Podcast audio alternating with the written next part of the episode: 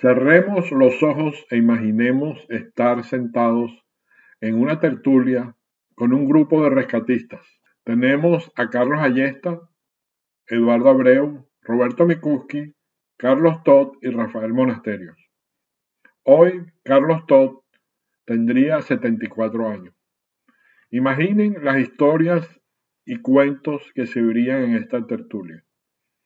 Lamentablemente Carlos se nos fue muy joven, con solo 40 años de edad, pero sus compañeros nos siguen acompañando y hoy los tenemos aquí para que nos cuenten quién era el rescatista y conservacionista nato Carlos Todd Vallenilla.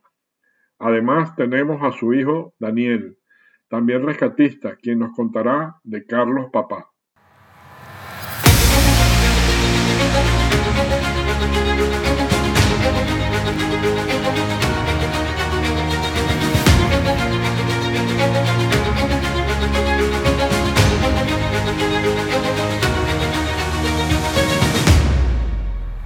Bienvenidos amigos al podcast En la escena, historias de rescates y rescatistas. Hoy hablaremos de un rescatista legendario llamado Carlos Todd. Carlos Todd Vallenilla nace en Caracas, Venezuela, el 27 de febrero de 1947. Ecólogo y conservacionista por naturaleza y rescatista de corazón.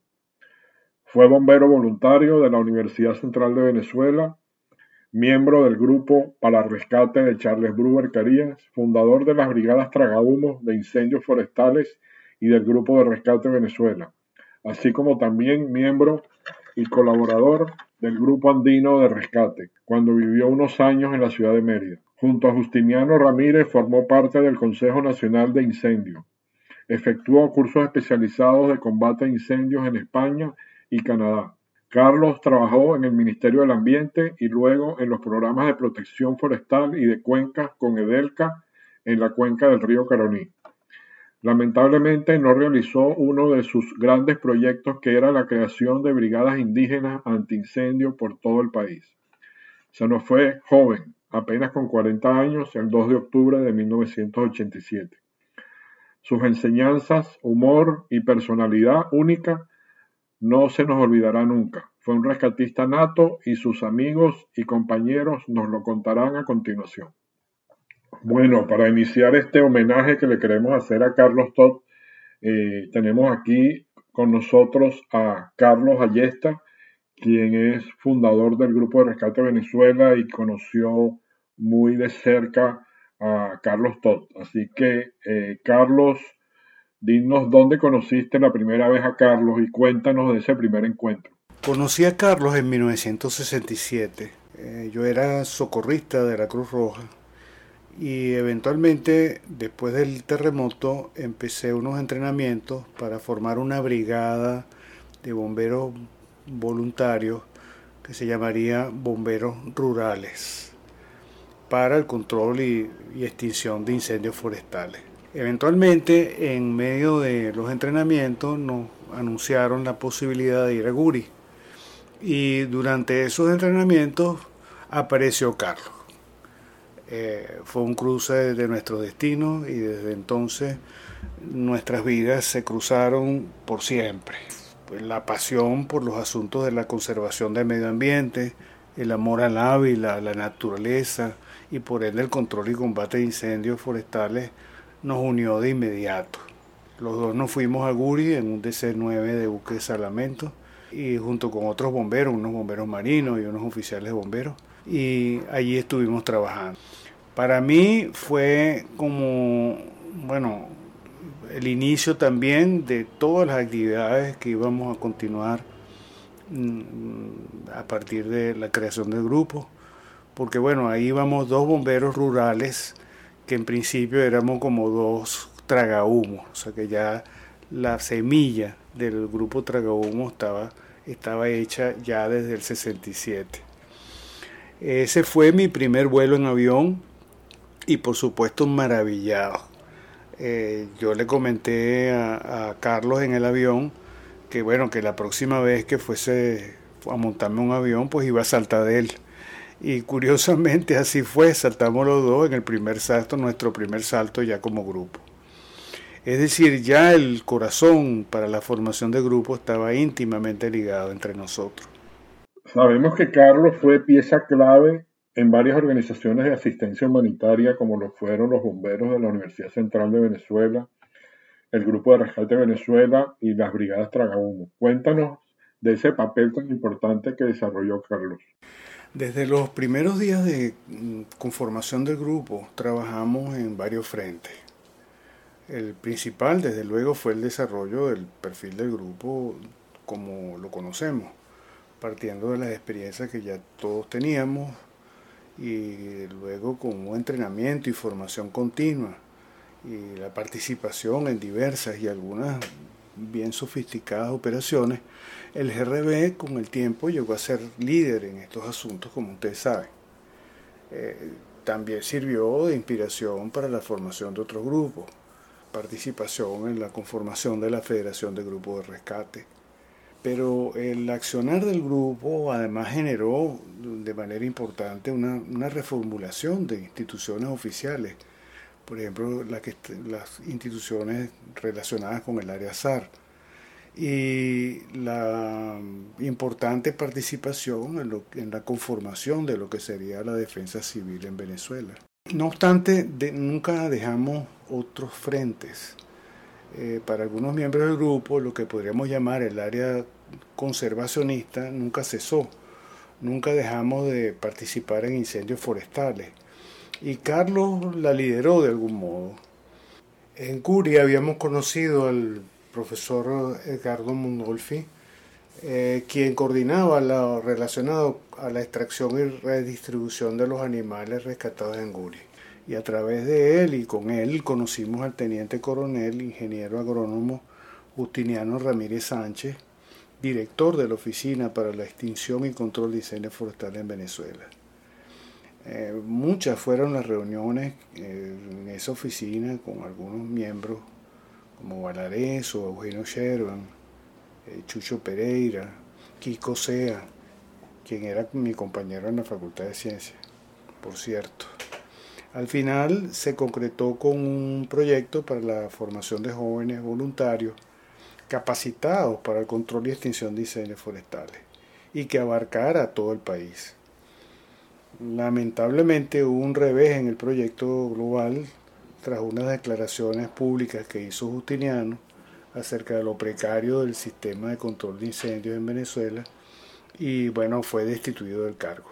Bueno, seguimos solos con el apoyo justiniano y se formó el primer grupo de tragahumo, como dije, una pequeña parte de lo que sería el proyecto global que implicaba toda una organización del voluntariado de todo el país y con una meta de sensibilización de jóvenes hacia los problemas ambientales y sus consecuencias.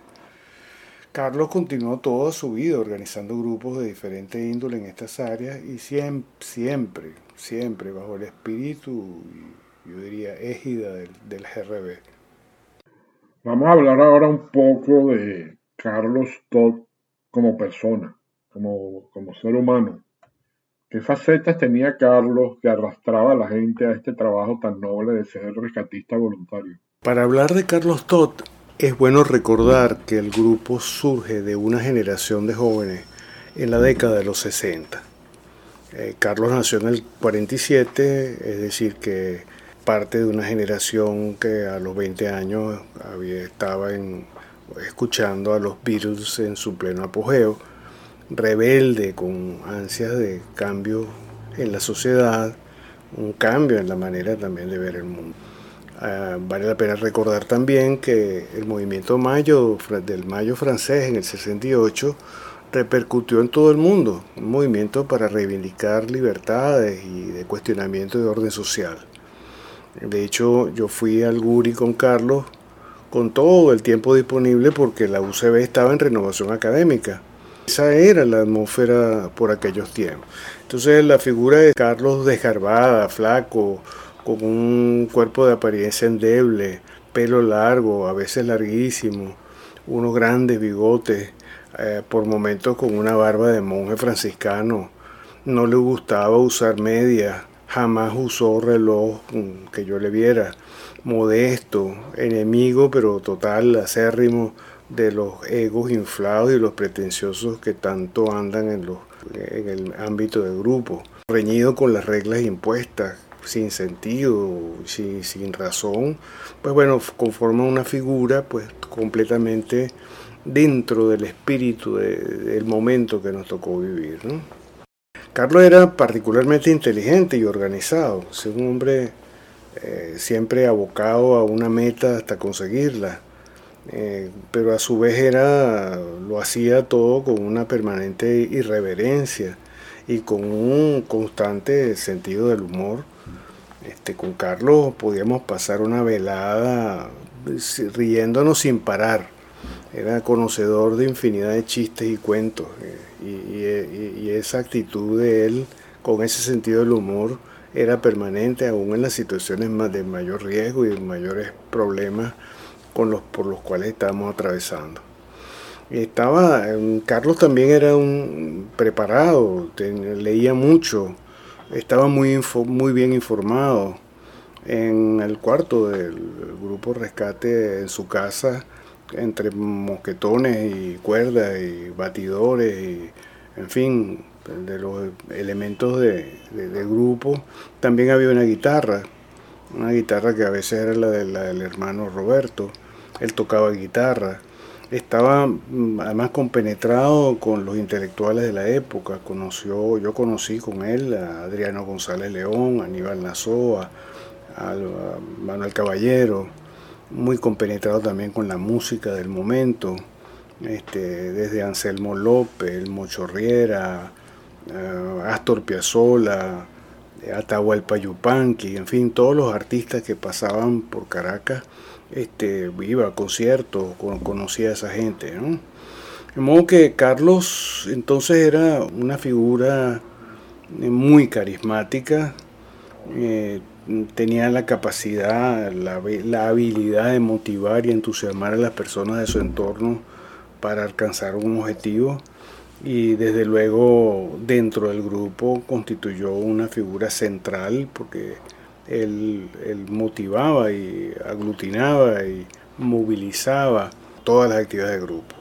Al mismo tiempo iniciaba nuevas rutas, nuevos caminos, así que él de algún modo Además, incentivaba a la gente, no, solamente dentro del grupo Rescate, sino todo, todo tipo de iniciativa que tuviese que ver con ese quehacer salvar vida. Eh, literal y eufemísticamente, pues era como un abridor de camino, mm, buscando la, manera de mejorar el bienestar y la esperanza del colectivo venezolano. Ahora cuéntanos de alguna anécdota que recuerdes de, algún rescate que estuviste con, Carlos. Ok, Manuel, este, bueno, mira, en ese periodo fueron muchas las salidas realmente. como te digo, vivíamos en la calle donde veíamos un humo y demás. Este, mucha gente sacada de sitio. Pero bueno, recuerdo una en particular que fue muy significativa que fue un incendio en el Ávila muy, muy fuerte, quedaron atrapados los guardaparques, varios quemados. Este, Carlos voló en el helicóptero, estaba, bueno, hicimos una extracción. Este, yo me fui con, con Luis Andreani, el médico del grupo, el primer médico, el gran, el gran cabezón Andreani, y yo en una ambulancia a la Carlota y esperamos el traslado. Y el, más grave de todo resultó ser Pedro Pablo Pérez, es un nombre común, pero realmente después se convirtió en, un, en una, el nombre de, un sitio, de, porque fue un guardaparque muy querido, que bueno, salió con 70% de quemadura. se sacaron varios vivos de ahí, ¿no? Porque fue así tal cual una explosión de una quebrada, quedaron atrapados y no hubo manera. Muy, muy cerca de Caracas, pues en el Ávila eh, por arriba del cortafuego en una de esas hondonadas. Este, varios lesionados se sacaron y este, el más grave, fue, se extrajo por helicóptero, yo lo recibí, que por cierto, Luis Andriani, porque bueno, yo, yo digamos, una quemadura de 70% es muy, muy seria y muy, eh, muy dolorosa, muy, muy doloroso verlo, porque él estaba en shock, no sentía nada, y yo conversé mucho con, Pedro Pablo y, y, y, resulta que Luis me dice, me dijo así, tú sabes, mira, no te pegues mucho porque las posibilidades de sobrevida son muy pequeñas, ¿no? Bueno, lo llevamos vivo al, al, al Pérez Carreño, pero obviamente las posibilidades eran muy, muy, muy remotas de que sobreviviera. Es decir, que en ese rescate, en esa extracción, bueno, en helicóptero salió Pedro Pablo Pérez, que finalmente murió lamentablemente, y los otros, bueno, este, eh, Carlos, bueno, lo atendieron y lo sacaron de allí con atenciones, con, con curas menores. Pero bueno, esa fue una, ¿no? Hubo muchas, muchas situaciones otras fallidas lamentablemente llegamos, bueno, no, no hubo sobrevivientes. Este, eso fue el avión de la Zurita, donde fuimos con, los, con los guaches allá a trabajar en Mérida y resultó que ya ahí empezábamos a tener problemas con la misma búsqueda y salvamento que, bueno, fuimos con, con el R1, pero hubo sobrevivientes en el avión, pero nuevamente malos traslados, no llegamos a tiempo y bueno, ya lo que no, lo que pudimos, no pudimos realmente, este, gente que murió en el camino por mal traslado, no llegamos en el tiempo suficiente eh, para hacer una estación de triaje y poder establecer quiénes sobreviven no. Pudimos haber salvado mucho. Bueno, en fin, eh, digamos, tengo que hacer memoria porque realmente hace 50 años de eso y fueron muchas, Manuel. Gracias a Carlos Ayesta por recordarnos estas memorias de, de Carlos Todd. Vamos a hablar ahora con Rafael Monasterios. Rafael es uno de los fundadores del grupo andino de rescate, el famoso grupo de los Andes de rescate en la ciudad de Mérida. Y conoció muy bien a Carlos Todd cuando Carlos vivió un tiempo de allá. Rafael, eh, muchos sabemos que Carlos no era el tipo típico rescatista que vemos hoy con alto entrenamiento físico, mucho equipo y casi disciplina militar. ¿Cómo lo definirías tú para la época? En relación a cómo eh, defino yo a, Carlos Todd dentro de lo que es el mundo rescate, yo realmente, partiendo de tu pregunta, Carlos era un hombre que no demostraba un alto entrenamiento físico, pero resulta que Carlos tenía unas condiciones físicas que rayaban en la de superhombre, ¿no es? Eh, mucha gente lo ha considerado muy indisciplinado y cierto, cierto que era la apariencia que daba, pero un hombre altamente meticuloso, disciplinado, con una gran capacidad de organización. O sea, realmente era muy lo contrario de la opinión que mucha gente podía tener de, de Carlos desde el punto de vista de su apariencia, de su forma de ser, etcétera, etcétera. Carlos era un hombre extremadamente alegre, era un hombre de muy fácil sonrisa y realmente eh, algo que en, en, el mundo rescate, al menos en lo que yo compartí con él, resultaba altamente agradable, altamente agradable. Y Rafael, tú como ingeniero forestal, háblanos, háblanos un poco de Carlos en su papel muy importante en cuanto a incendios forestales diría, en mi opinión, al margen de que es mi, área profesional, si alguien, si alguien hace el mayor aporte que alguna vez se, realizó en el país, en el campo de la protección forestal, justamente lo hizo. Si alguien lo hizo y lo hizo muy bien fue Carlos Todd. Carlos Todd Vallanilla eh, no ha sido reconocido en su justa dimensión en el aporte que él hace, el gran aporte que él hace en el país en el campo de la protección. Eh, Carlos, al margen de lograr que fuese un programa fundamental en el nacimiento de una de las grandes experiencias en el campo ambiental que fue el ministerio como tal, del Ministerio del Ambiente, etcétera, etcétera, Carlos genera una escuela, una escuela que rinde frutos a nivel de proyectos tan importantes como Uribante Caparo y como el proyecto de la Gran Sabana CBG como tal. Carlos es maestro de maestros y sería muy egoísta, pero muy egoísta, el, no querer reconocer la valía de lo que fue Carlos Todd eh, en lo referente a la protección, a la conservación. De hecho, eh, Carlos es un, conservacionista 100% comprometido, practicante, y es algo que, te repito, tarde o temprano habrá generaciones que reconocerán el aporte que hace en el campo de la conservación Carlos Toto. Y Rafael, eh, Carlos vivió un tiempo en Mérida. ¿Cuál fue su influencia en los grupos de rescate del área andina? Carlos, de, los proyectos, de los grandes proyectos en la preparación de recursos humanos para respuesta a acción, acción de desastres, justamente se adelanta y es experiencia única también en el país. Se adelanta la creación en Mérida de la Escuela de Funda Social. Escuela que permitió durante el tiempo que duró, que lamentablemente como muchas de las experiencias venezolanas se pierden, permitió primero el lograr conjunción de lo que era, por un lado, un gobierno regional con universidad, para dar respuesta, preparar personal, etcétera, etcétera, en lo tocante acción contra desastres. Eh, se, realiza gracias a, Carlos y, bueno, a un grupo de trabajo por razones obvias, eh, desalojos de hospitales, eh, desalojos de gobernación, desalojos de facultades. En síntesis, se hacen trabajos por primera vez de la utilización en años de los equipos de rescate del mundo del teleférico, etcétera, etcétera. Realmente es muy poco el tiempo para poder hablar de lo que se hace en ese campo en Mérida y que irradia, irradia en buena parte al occidente del país. Carlos, al igual que Julio, al igual que Julio Lescarbura, fueron adoptados por el Grupo Andino de Rescate.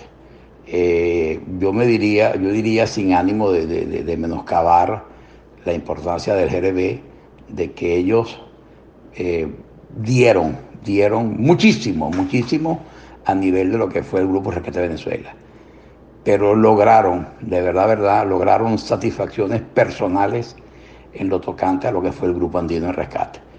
Hubo una identificación que indudablemente, a mi modo de ver, va dado por el encanto de Mérida, por las condiciones bubólicas, si se quiere, de la belleza que te rodea, etcétera, etcétera. Este, Carlos, Carlos y te Julio, fueron aportes fundamentales en lo que era pasar del mundo de la testosterona al mundo técnico, etcétera, etcétera. Eh, fueron fundamentales y creo que es parte de, dos situaciones que son dolorosas. Por un lado, Carlos venía de, la pérdida de, compañeros del Venezuela, que era Kiko y, Elías, y en el caso nuestro en Mérida, la, puerta, la, muerte perdón, de, los dos Morales, ya de tanto de Jorge Morales, pero Jorge Morales y, y Jorge Burguera. Pues.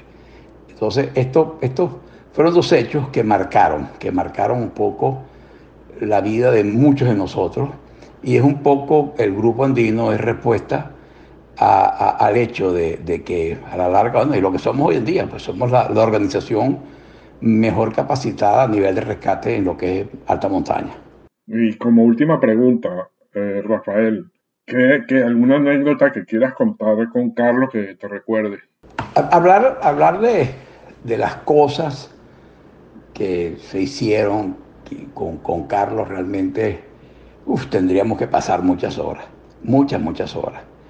Con Carlos hay este, desde travesuras, travesuras, este, pasando por, por, por, por, aventuras que no por lo corto no fueron importantes ya.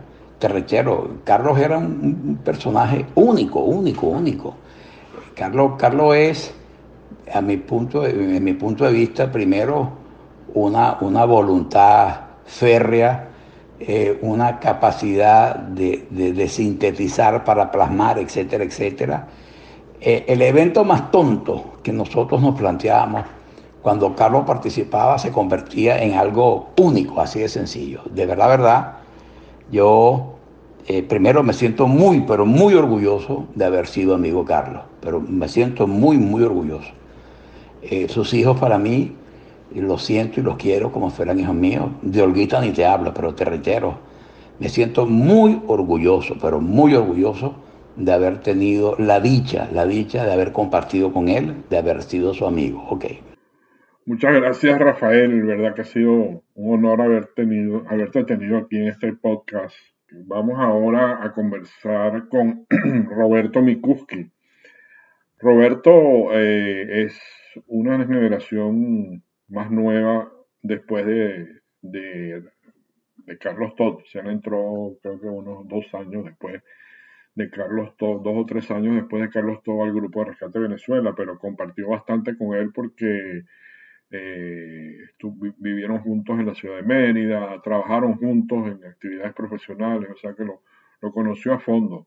Así que, eh, ¿cómo estás Roberto? ¿Y cómo definirías tú quién era Carlos Todd? ¿Cómo, cómo, tú, ¿Cómo tú nos cuentas quién era Carlos Todd? Bueno, me preguntas quién era Carlos Todd y cómo se podría definir. La verdad que definir a Carlos y quién era Carlos hay que verlo un poco por la parte del humor, ¿no? Es una persona que vivía dentro del humor, humor transparente, a veces un humor muy negro, pero siempre humor. En cualquier situación de vida, él, llevaba el humor adelante siempre. Este, en situaciones bastante adversas hacia él, siempre, la, siempre tenía algo en boca que soltaba o un gesto que lo soltaba y, y de verdad que rompía cualquier, cualquier situación tensa eh, dentro de, un rescate o dentro de, un entrenamiento. Él, siempre estaba con... Y, eso es una característica, este, verdad que envidiable, que una persona afronte los hechos de vida con ese humor que lo caracterizaba. ¿no? Este, ¿Cómo lo definiría? Mira, yo creo que Carlos fue un excelente padre, un gran amigo, con mucha estima hacia sus compañeros y, siempre tenía su norte muy, muy claro y definido.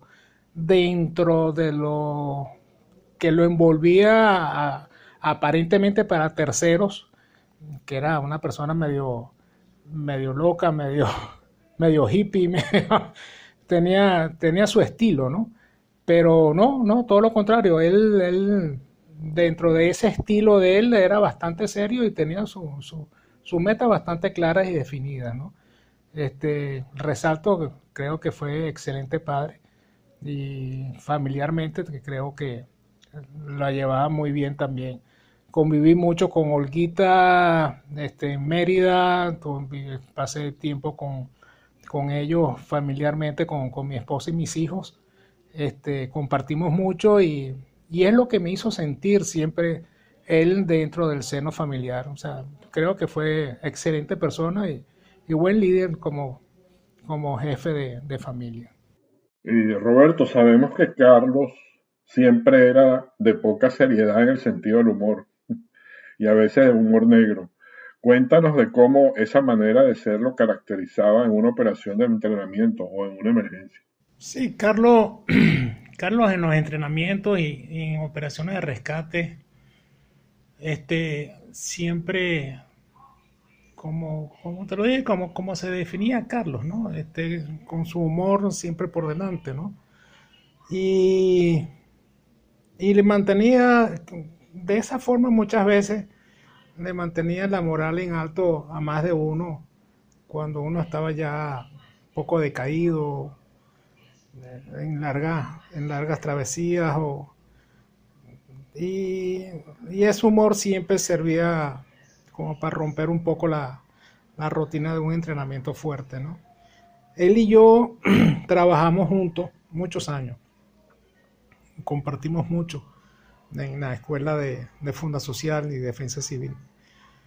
Y Carlos acá ratico inventaba algo para, para escaparnos, para así de sencillo, para escaparnos. Y a veces nos escapamos hasta Margarita. Una vez me dijo, vente mañana con un traje baño, una cosa, y, y nos vamos para Margarita. Y mi sorpresa fue que cuando llegamos a Margarita me dijo, mira, que hay dos paracaídas que los mandé a buscar en, en Maracay y vamos a hacer un salto al agua desde un Ranger y, el que va a estar allá abajo es, el presidente. Carlos, pues, porque tú no me dices, y no, no, no, no, o sea, un entrenamiento para nosotros y, saltamos. Pues. Era la inauguración de, la rada nueva para el ferry. Y bueno, él hizo su maestría, le había llevado este, una cinta con fluorescerina y lanzamos los streamers y los marcadores funcionaron muy bien. Y saltamos los dos. Me acuerdo que el piloto después estaba bravísimo con nosotros porque a mí se me ocurrió hacer un anclaje cruzado este, del esquí izquierdo para salir por la puerta derecha y viceversa. Y la cinta estática pasó por encima del asiento y, quemó el asiento porque era una, un semicuero y, y que la cinta quemó y el piloto estaba bravísimo con nosotros dos. Pero bueno, este, el salto fue, fue bueno, muy buena maestría. Yo le pasé la chapaleta frente al presidente como a tres metros y, caímos al agua y nos sacaron. Pero eso es lo que lo caracterizaba a él. O sea, siempre parecía una improvisación, pero, pero estaba toda la logística ahí. O sea, era, era, era, era su forma de, de hacer las cosas, ¿no?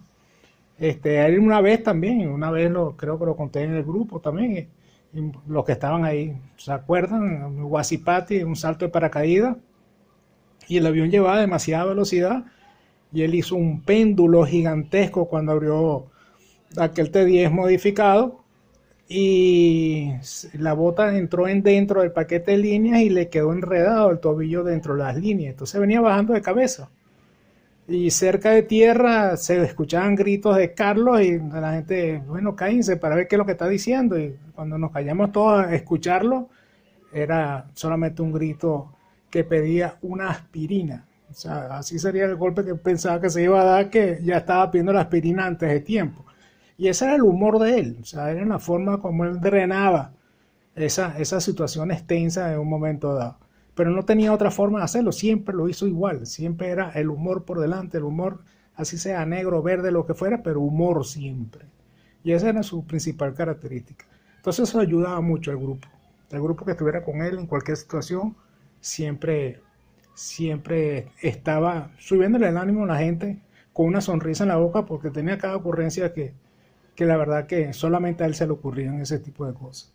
¿Y tú crees que Carlos era un típico rescatista como los vemos hoy, bien uniformado, en excelentes condiciones físicas, etcétera?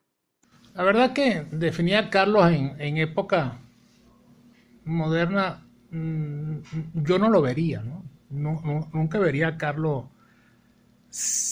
este, con unos protocolos uniformes y no, no, no, todo lo contrario.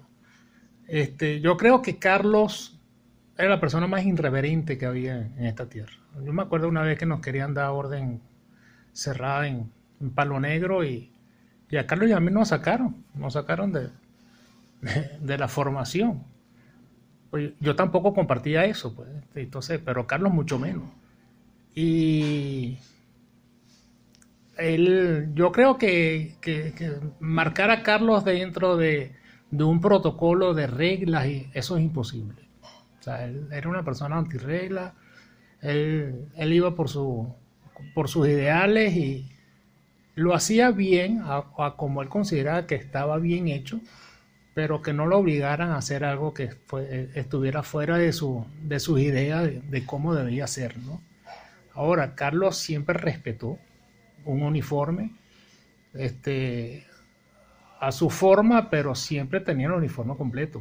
O sea, chaqueta, sus boinas, botas, y eh, siempre estuvo bajo las reglas mínimas. Pues. Ahora que lo pusieran a marchar y hacer orden cerrados y saludos, y no, no, no, no, eso sí es verdad que Carlos era alérgico totalmente a, ese tipo de, doctrinas y ese tipo de, de comportamiento. Este Carlos era muy buen instructor. Carlos mm, era un amante de, de la naturaleza, era un excelente conservacionista, dictaba unas charlas de conservación brutales, con su humor este, y dándole ciertos toques de, de socialismo, por decirlo de alguna forma, porque hay que, todo el mundo conoció a Carlos y todo el mundo sabía sus ideas políticas y, y cómo pintaba las cosas Carlos dentro de, de esa cabeza 100% socialista. ¿no? Pero no se le quitan sus valores mm, de conservación y, y sus charlas este, siempre llevaban una, una, buena carga, una buena carga de, conservación y, y, los porqué de la conservación. Ahí sí, Carlos siempre fue un abanderado de, ese tema.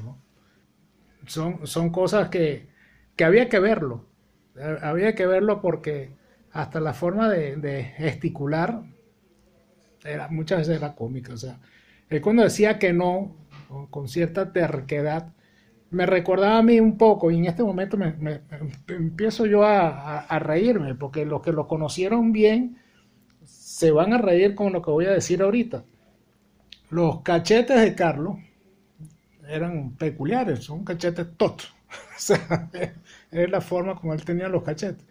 Pero él decía que no y movía la cabeza de un lado para otro, diciendo que no, pero la inercia que llevaba la cabeza hacía que los cachetes siguieran con la inercia. Entonces aquello parecía un tamborcito chino de, de, de esos que se mueven en los dedos y suenan, taca, taca, taca, taca, taca, taca. Bueno, los cachetes eran exactamente las bolitas de esos tamborcitos, ¿no? Entonces él, él movía la, la, cabeza así y, y muchas veces causaba ciertas risas en ciertas charlas que, que la verdad que había que conocerlo y había que estar presente para, para entender al personaje. Pero todo lo contrario, o sea, Carlos dentro de su forma, este, sí mantenía su, su respeto hacia el uniforme que llevaba, hacia la institución que representaba, dentro de sus valores, como dije, y, pero que no lo pusieran con, con protocolos y cosas de, de orden cerrado y, porque él era muy antimilitar. Entonces, pero supo convivir y de hecho tenía buenos amigos dentro de las Fuerzas Armadas y gran aprecio dentro de las Fuerzas Armadas también, ¿no? Entonces, yo creo que verlo hoy en día con unos protocolos más cerrados, yo creo que Carlos no, no pinta en, esa, en ese cuadro. ¿no? Y Roberto, hay, hay muchas historias de humor de Carlos entre las cuales eh, una era que cuando la sede del Grupo de Rescate de Venezuela estaba en el edificio de los bomberos de Caracas, del Distrito Federal, se empezaron a hacer competencias de aviones de avioncitos de papel y empezaron a tirar avioncitos de papel desde el, desde el piso donde estaba el, la sede y llenaban toda la, la platabanda abajo de los bomberos con, con papeles de avioncitos. Eh, ¿Tú te sabes otras historias por ahí de, de, humor y de travesuras que hacía Carlos junto con otros del Grupo de Rescate Venezuela? La verdad que Carlos participó muchas veces en, en grandes cosas que muchos lo tienen en la memoria, ¿no? Como colgarle el pez, creo que fue un mero, un mero gigantesco que le colgaron al dedo de Cristóbal Colón, este, la estatua de Cristóbal Colón, o Ahí participó, casi todos eran bomberos universitarios.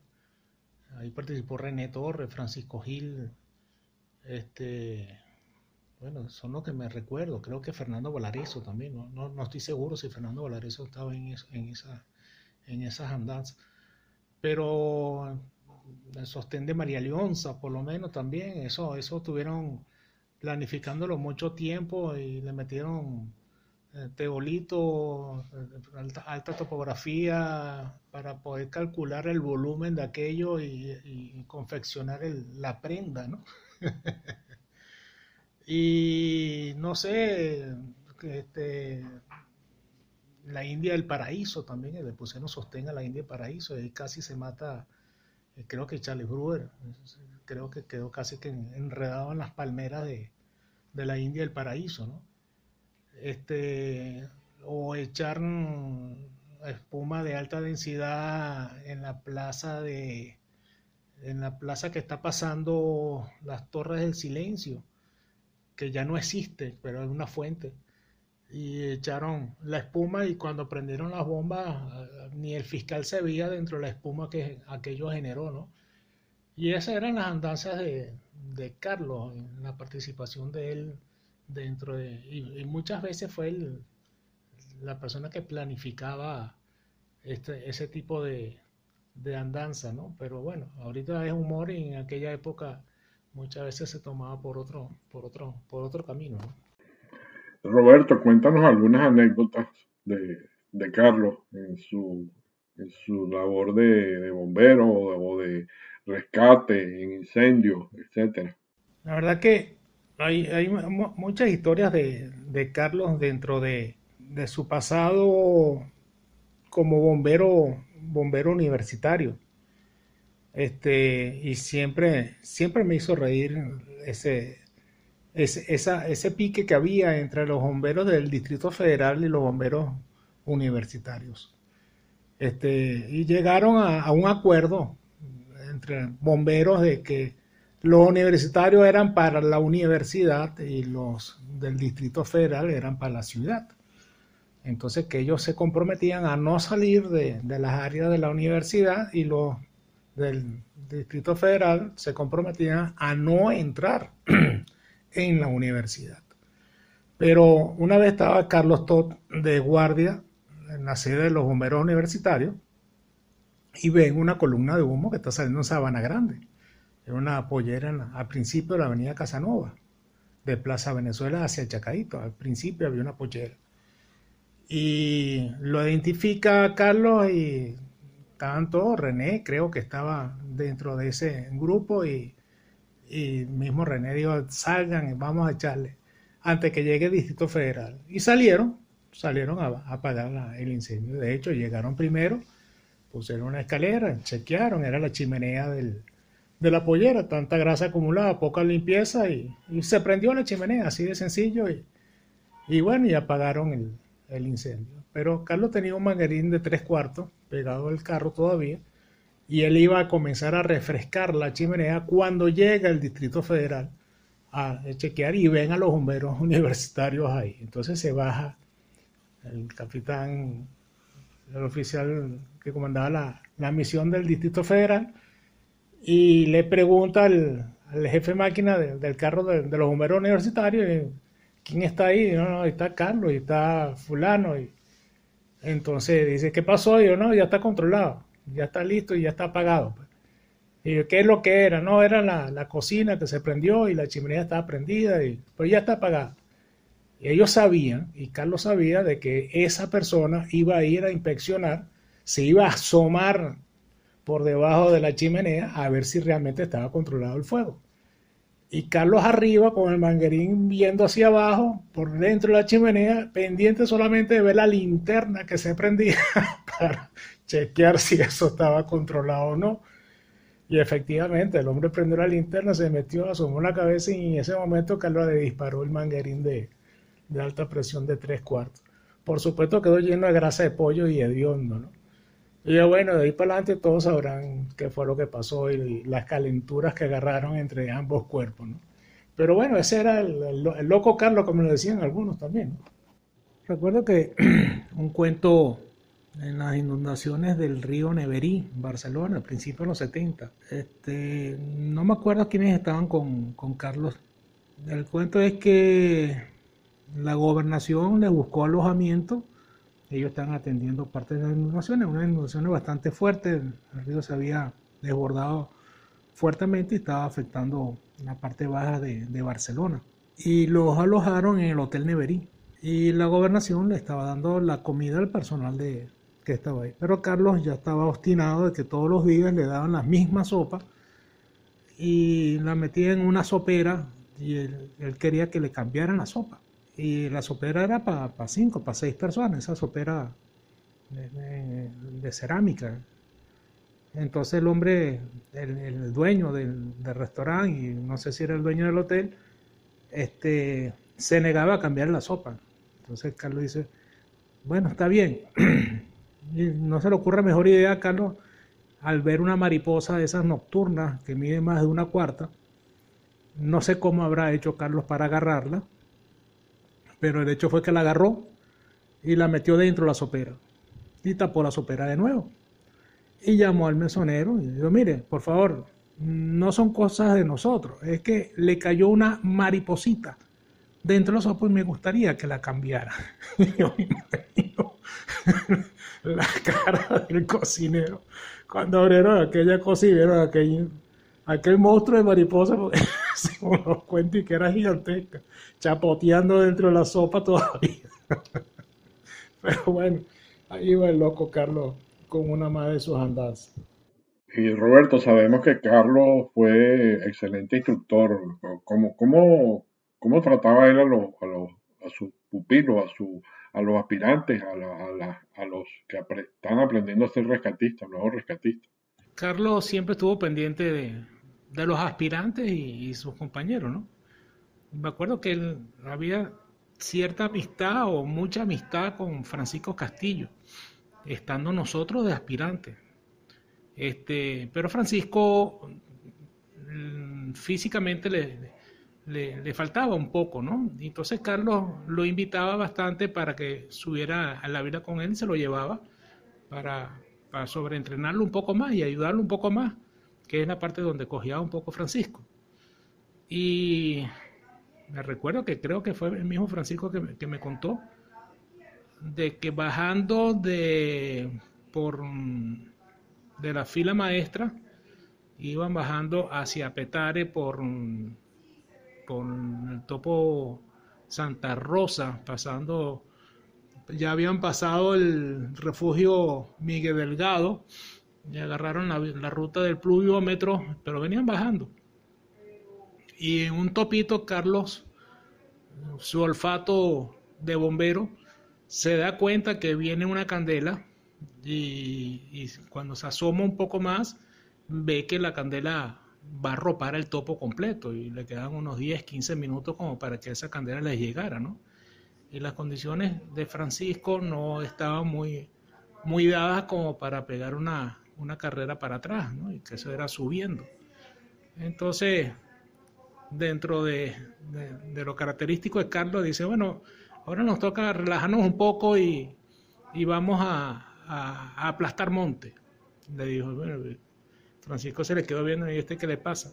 Y empezó Carlos a, a dar vueltas, este, como si fuera un, un rolo, un tronco, y bajaba y aplastaba el capimelado, y aplastaba el capimelado y iba lo mismo. Entonces empezaron los dos a aplastar capimelado, aplastar capimelado, aplastar bastante capimelado, hasta que lograron aplastar una, una, buena área, ¿no? Y en ese momento la candela empezó a llegar y ellos se metieron dentro de lo aplastado y la candela les pasó por los lados. Pero son las habilidades de, Carlos en un momento dado con un compañero que no está en condiciones para salir de una situación tan comprometedora como ese incendio cuesta arriba y con las pendientes características de la zona. Gracias Roberto por tus historias y tus anécdotas y especialmente la, parte humorística de Carlos y sus travesuras. Eh, ahora tenemos el, el, honor de tener aquí al hijo de Carlos Todd, eh, Daniel Todd, quien eh, tristemente no pasó mucho tiempo con su papá porque su papá falleció cuando él tenía 10 años. Sin embargo, él recuerda muy bien a su papá y tiene muchas historias que contar. Así que, Daniel, eh, bienvenido. Eh, cuando tú naciste ya tu papá Carlos Todd había tenido una larga carrera en el tema de rescate de incendios forestales y de conservación. Cuéntanos un poco de lo que tu papá te contaba de esos temas en casa. Hola Manuel, muchísimas gracias en verdad en mi nombre, en el nombre de la familia por ese homenaje que le estás haciendo a mi papá. Eh, y a toda la historia del rescate en Venezuela, que creo que hay que conservarla y obviamente papá Julio y otros tantos, Julio Lescarbura y otros tantos que son parte de, la historia, cofundadores de la historia del rescate en Venezuela. Eh, bueno, contarte de Carlos Todd. A ver, mi papá nace en Caracas en el año 47 y desde muy joven, desde adolescente prácticamente, eh, crece yendo a las montañas, al Ávila, su gran pasión fue el Ávila. Eh, especialmente eh, le gustaba mucho ir a visitar a su gran mentor en el área de la conservación, Pedro Nieves, hermano de Sabas Nieves, estaba en el puesto de guardaparque Chacaito. Mi papá desde bachillerato se escapaba del colegio o cuando salía del liceo se iba precisamente donde Pedro, que fue quien lo inició en la conservación. Después mi papá pasó muchos años yendo a las reforestaciones en el Ávila. Y esa fue su vida. Su vida se transformó también en ayudar a montañistas, amigos, en ayudar a desconocidos en el Ávila propiamente y después obviamente en otros en otras tantas partes del país. Y obviamente ese mundo, como, como es tu otra pregunta, del rescate, de los incendios y de la conservación, obviamente era cotidiana, más que, que contarnos era vivirlo. Eh, vivir con Carlos Todd era vivir esos temas, porque no solo era los viajes, no solo era acompañarlos al, al trabajo, no solo era escudriñar en la naturaleza y explicarnos en la naturaleza cualquier detallito el, del equilibrio de, la naturaleza de una planta, sino que también era compartir con sus grandes amigos, sus hermanos de la vida, era tenerlos ahí, que eran todos esos grandes hermanos que él tuvo, más allá de la familia de sangre, venían de ese mundo eh, desde muy chiquito eh, estuvimos relacionados con ellos. Eh, es difícil decir nombres porque son tantos, pero por ejemplo, de los bomberos UCB, del Grupo Rescate de Venezuela, Francuco, Francisco Gil, Eduardo Abreu, Roberto Micuski, Julio Lescarbura, de esa primera época y que siguieron siendo para mí y, para mi hermana siguen siendo como tíos, pues entonces era eso, era un devenir constante. Después eh, sus amigos de Mérida, grandes amigos de Mérida como hermanos también, Henry Rodríguez, eh, Salomón López, posteriormente Wilman López, Rafael Monasterio también, por nombrar algunos, que no debería porque son muchísimos, y después entonces vino la, la era de, de la Gran Sabana donde aparecen también otros grandes amigos como Pedro Vegue, Andrés González, John Junior, Atilano Suaje y otros tantos que, que eran un, cotidiano, era cotidiano tenerlos en casa y compartir con ellos y compartir todos esos tres mundos de afuera de rescate, de incendios o de la ecología. Y Daniel, eh, sé también que tú ingresaste al mundo del rescate. De hecho, en uno de mis podcasts que hicimos con con José García, donde se cuenta un rescate en el Ollantaypuy. Esto, creo que tú participaste en uno de esos rescates. Eh, ¿Qué influencias de tu padre te hicieron entrar en este tema de rescatista? Imagínate, influencias de, de mi papá en haber seguido el camino del, del rescate, imagínate. Eh, totalmente, absolutamente, como te dije, era, era un cotidiano estar en este mundo de los incendios, estar en el mundo del, rescate. Eh, por ejemplo, no nombré a Justiniano Ramírez, el gran, uno de los grandes maestros de mi papá en el tema de los incendios forestales y quedaba, quedó, mi papá murió cuando yo tenía casi 10 años, eh, digamos que, que pensará, bueno, muy poco tiempo, sin embargo, bueno, es, la edad, es la edad fundamental cuando se crea el carácter de una persona y sobre todo si ese carácter fue formado por, por un papá como Carlos Todd, por una persona mm, como Carlos Todd, una, un ser, eh, digamos, excepcional. Entonces, claro, claro que quedó prendada esa influencia, esa referencia. Eh, de él, de su forma de ser, de, de además que más, más, que una enseñanza directa de, hacer las cosas, era, un, era su estilo de vida eh, que se llevaba. Pues. Y digamos, yo, yo creo que un poco por casualidad que yo llego al mundo del rescate porque a mí me gustaba más el mundo de los incendios forestales, como a él. Él tenía más atracción hacia hacia los incendios de los bomberos UCB, sin embargo el rescate era parte de, su naturaleza, como ser humano bondadoso y compasivo. y, y, es precisamente esa compasión la que, la que lo motiva a la idea de crear grupos de rescate hasta hoy día, pues, que sigue ese legado. Entonces, claro, claro que quedó, claro que había esa influencia y, y en cierta forma de repente todos estos grandes hermanos que te nombré y esa cotidianidad de encontrarse a alguien que echara historias de, él y, y, hasta hoy día todavía uno se consigue a, a estos tíos, yo los considero tíos y siempre tienen alguna historia que yo no conocía, entonces yo estoy todo el tiempo, eh, como yo digo, armando a Carlos Todd, al Carlos Todd que conocí en persona hasta los 10 años, además del punto de vista de, hijo, y después me tocó, después de los 10 años, conocer otro, otro Carlos Todd que yo no conocí, que era el Carlos Todd rescatista, el Carlos Todd bombero forestal, conservacionista, eh, músico, prácticamente humorista, eh, e inclusive toda, toda su, su ideas ah, sociales y culturales. Eh, entonces, imagínate la influencia que cuando, cuando decido irme a Mérida es para estudiar el, el digamos, formalmente el tema forestal.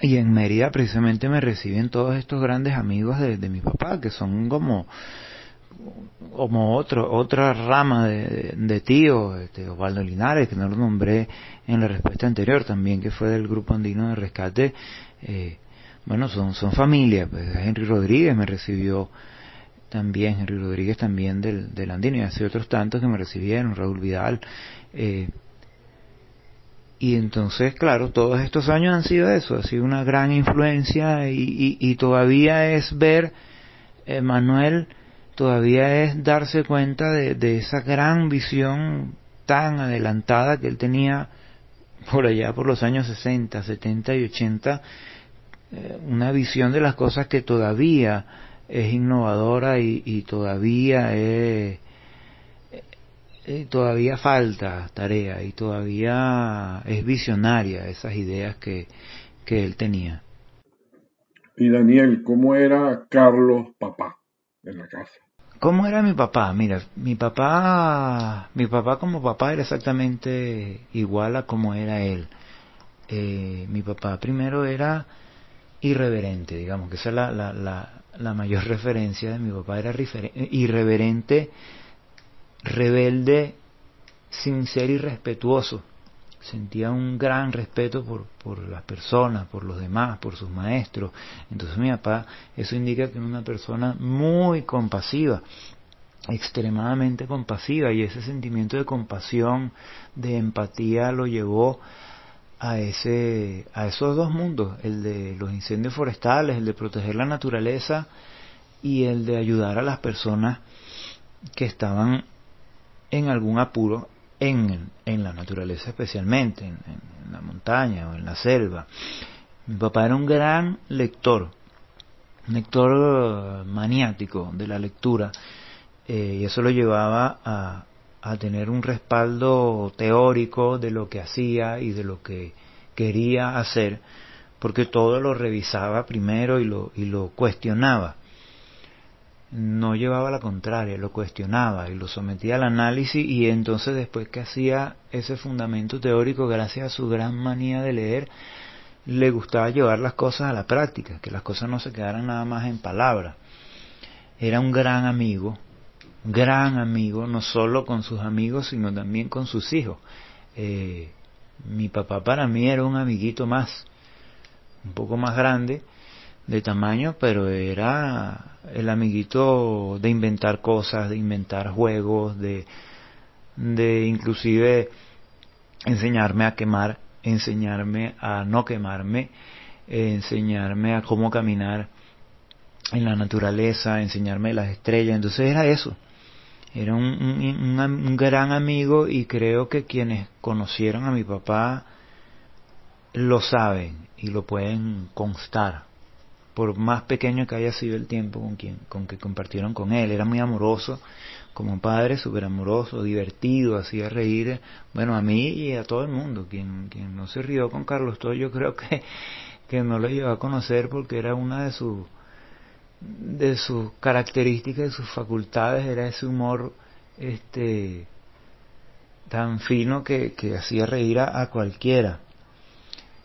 Profesional, se entregaba a su causa, eh, trabajador incansable para, para, sus ideas, luchador por sus ideas, eh, no se detenía en, en, alguna simple traba, continuaba su, su, su, bueno, todas esas ideas, grandes ideas que tuvo como haber empezado los, los, grupos de rescate, iniciado el tema de los grupos de rescate, después haber sido piedra fundacional en lo que es hoy día el programa de incendios forestales, eh, la idea del programa de DECA, todo eso fue con, con mucho tesón. Entonces eso era básicamente Carlos Todd, muy familiar también, y entonces incorporaba en la familia a sus amigos más, más cercanos y más queridos, como los que ya, algunos de los que te, te comenté y otros tantos que me van a disculpar si no los nombré, pero esas tres épocas son, son las que me vienen a la cabeza. Eh, estando aquí en Caracas, cuando estuve en los bomberos UCB, empezando con los bomberos UCB, después el grupo de rescate, Funda Social, después en Mérida, que fue otra época muy bonita que dejó grandes amigos, que de hecho esos amigos fueron los que me ayudaron cuando, o esos hermanos fueron los que me ayudaron cuando decidí irme a Mérida, un tiempo, a estudiar. Y fue gracias a esa huella que dejó mi papá. ¿Y alguna anécdota que quieras eh, agregar, Daniel? Wow, anécdotas de, de, de Carlos Todd, imagínate. Y creo que todos los que conocieron a Carlos Todd tienen alguna anécdota y cada vez que nos conseguimos a alguien que haya conocido a mi papá, que haya sido amigo de él, tiene alguna anécdota, especialmente travesuras y tremenduras, porque yo creo que esa dupla, Julio Lescarbura y Carlos Todd, aparte de la gran eficiencia, el gran ingenio que tenían, era el humor eh, y esa capacidad de ser travieso, ya inclusive después de ya grande. Entonces siempre es escuchar alguna historia, alguna maldad que hizo mi papá o que hicieron Julio y mi papá. Anécdotas personales, bueno, imagínate, esos, todos esos compartires en, en la naturaleza, especialmente en la Gran Sabana, en el Ávila, pasear con él, todo era una aventura. Eso de vivir con Carlos Todd era una aventura. Pero recuerdo, eh, a ver, la única vez que lo vi realmente bravo, muy bravo, él obviamente se ponía bravo con nosotros cuando nosotros nos portábamos mal, pero la primera vez que lo vi realmente bravo fue una vez que él llegó de un incendio en la Gran Sabana y había botado su navaja, una navaja victorino, que él quería mucho y le había costado mucho tenerla. Y recuerdo clarito que ellos llegaron en el helicóptero y yo siempre iba a saludarlo y cuando me acerco le veo la cara, obviamente muy bravo, y le digo, oye, ¿qué te pasó, papi? Y me dice, boté la navaja. Y eso fue la, la, prácticamente la única vez que lo vi bravo. Y mis tías después lo ayudaron a reponer su navaja, a comprar otra, y, las bravuras de Carlos todo duraban poco. Y otra anécdota, eh, nosotros en, allá en San Ignacio Yuraní, en la Gran Sabana, eh, todos los, amiguitos de mi generación, los hijos de John Junior y, y todo más o menos contemporáneo, que hoy día la mayoría o muchos de ellos son bomberos forestales del programa de Delca, eh, hacíamos, nos encantaba hacer, entre diversas tremenduras, nos encantaba hacer fogatas, entonces nos agarrábamos el querosén del comedor y, y, los fósforos, a veces lo agarramos de mala manera y hacíamos fogatas de noche se veía mejor y un día estábamos en el helipuerto haciendo una gran fogata y se iba haciendo cada vez más grande y la emoción creció y nos pusimos a brincar la fogata y de repente uno de estos amiguitos, no recuerdo cuál, dice, ahí viene tu papá. Bueno, todos nos quedamos congelados esperando el gran regaño, se acerca y dice, ¿qué están haciendo? Y nosotros, bueno, estamos haciendo una fogata. Eh, ¿Y de dónde sacaron el querosén? Bueno, lo sacamos del comedor. Y, entonces, y estaban brincando las llamas. Bueno, sí, había que admitirlo, pues. Estábamos brincando las llamas y de repente, bueno, ya nos esperábamos todo el regaño y dice, esas llamas no se brincan de esa manera, se brincan de esta manera. Y entonces empezó él a brincar las llamas y enseñando la forma correcta y segura de brincar las llamas. Y después un breve regaño y nos dijo que la próxima vez le pidiéramos el el queroseno y los fósforos y él nos hacía la fogata y, nos ayudaba a supervisar. Ese era Carlos Todd. Ese era Carlos Todd, un, niño más, un, un, inventor más de, de maldades y de tremendura y, y con una inocencia y, un, y eso, y un niño que siempre vivió en él hasta, hasta el, último de sus días, un niño curioso, un niño inquieto, un niño que quería cambiar cosas, eh, que no se conformaba con, con, con la sociedad como era, no se, no se conformaba con, con las cosas como estaban, siempre quería que las cosas estuvieran mejor y mejor hecha y eso lo llevaba en la vida, eso lo llevaba en su pensamiento político, lo llevaba en su pensamiento ambiental, lo llevaba hasta en el arte, en la guitarra, en la música y en la forma de criarnos. Eso era, eso era Carlos Todd Manuel. Oye, excelente, Daniel, excelente oír los cuentos de familia de Carlos Todd. Te agradezco mucho hayas participado en este podcast y, y nos hayas eh, contado tus historias del rescatista Carlos Toque, era tu papá. Bueno, ahora vamos a, vamos a conversar con nuestro último invitado, que es Eduardo Abreu, que también es del Grupo de Rescate Venezuela, que es médico y que estuvo hasta los últimos días con Carlos. O sea, básicamente lo, lo, trataba como médico también. Y nos puede contar a, hasta, hasta, hasta, hasta que lo conoció hasta el último día. Y bienvenido Eduardo. Eh, Eduardo, tú ingresaste al GRB después de Carlos. Cuéntanos por, por qué lo consideras tu mentor. Sí, Manuel, yo efectivamente ingresé al Grupo Rescate de Venezuela después de Carlos. Eh, lo considero por mi, mi, mentor porque yo ingresé originalmente en enero del 71 a un grupo que se estaba formando que se llamaban los tragahumos. Y dentro de los instructores que estaban conformando ese grupo de tragahumos estaban Carlos Todd, Carlos Ayesta y el lamentablemente fallecido Francisco Sea.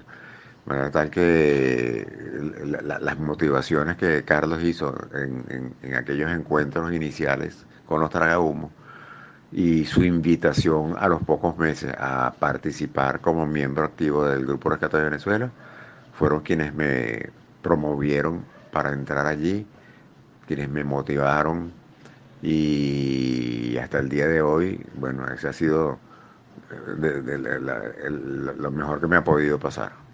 ¿Y, ¿Y, qué características crees tú, Eduardo, que hacen de Carlos una persona tan dedicada al servicio humanitario y mucho menos conocido que Julio Lescarbura? ¿Por qué? Porque Julio era más conocido que Carlos.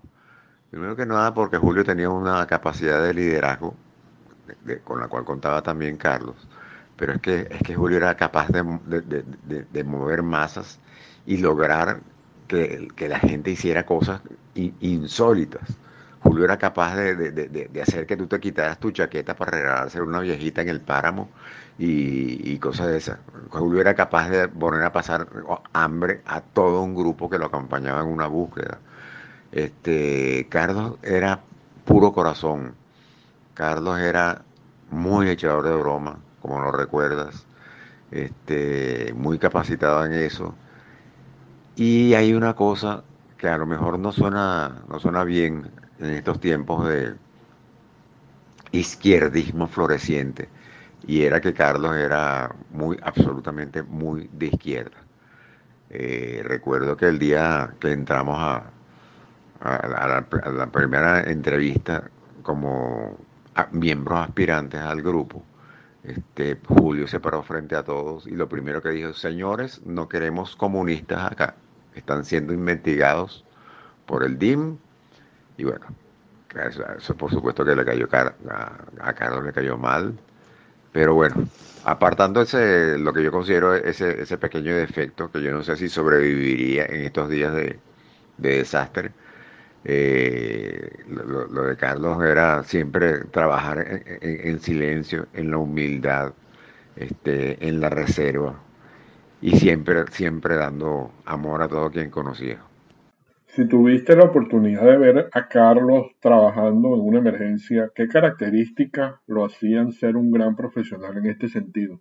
Sí tuve oportunidad de, ver a Carlos trabajar en emergencia, particularmente en el combate de incendios forestales, que tú sabes que, que fue lo que lo llevó a, a, hacer estudios en Barcelona, España, y lo que lamentablemente, quedando encerrado en una situación crítica, le produjo una situación de, de disnea permanente, una especie de enfisema con asma bronquial que lo acompañó hasta el final de sus días.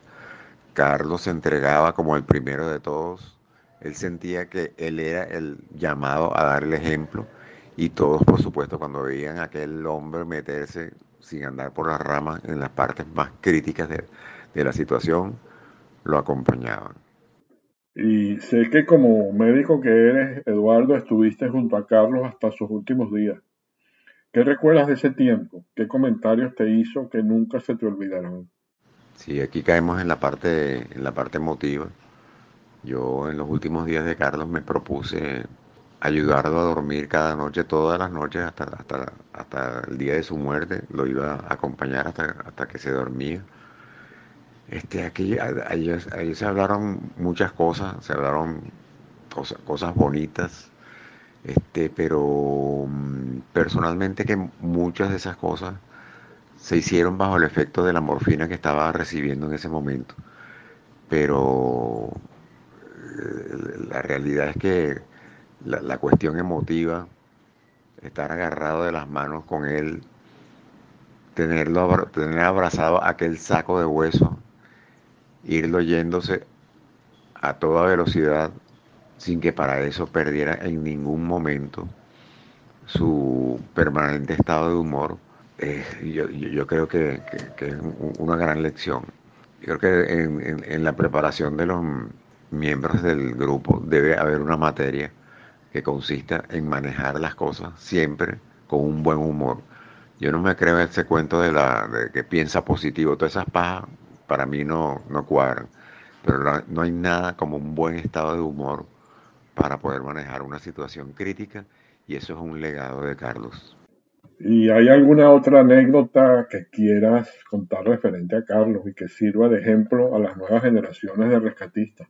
Yo no sé si lo que te voy a decir se puede tomar como un ejemplo para las nuevas generaciones, pero yo creo que los, los nuevos rescatistas tienen que darse su puesto. El voluntariado es una actitud humana muy bella. No todo el mundo está dispuesto a quemarse las pestañas como, como lo han hecho muchísimos miembros del grupo, como lo han hecho todos, diría yo.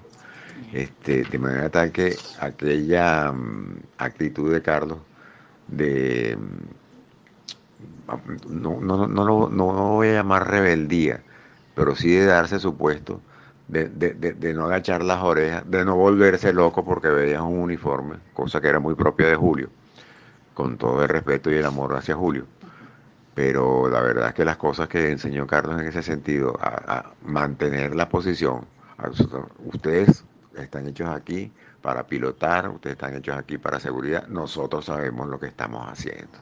Y tú sabes que el Grupo Rescate fue invitado en más de una ocasión a servir como orientador y a participar en, en actividades de seguridad de las cuales ninguno de los miembros de, los diferentes organismos militares o policiales de este país tenían idea de lo que estaban haciendo.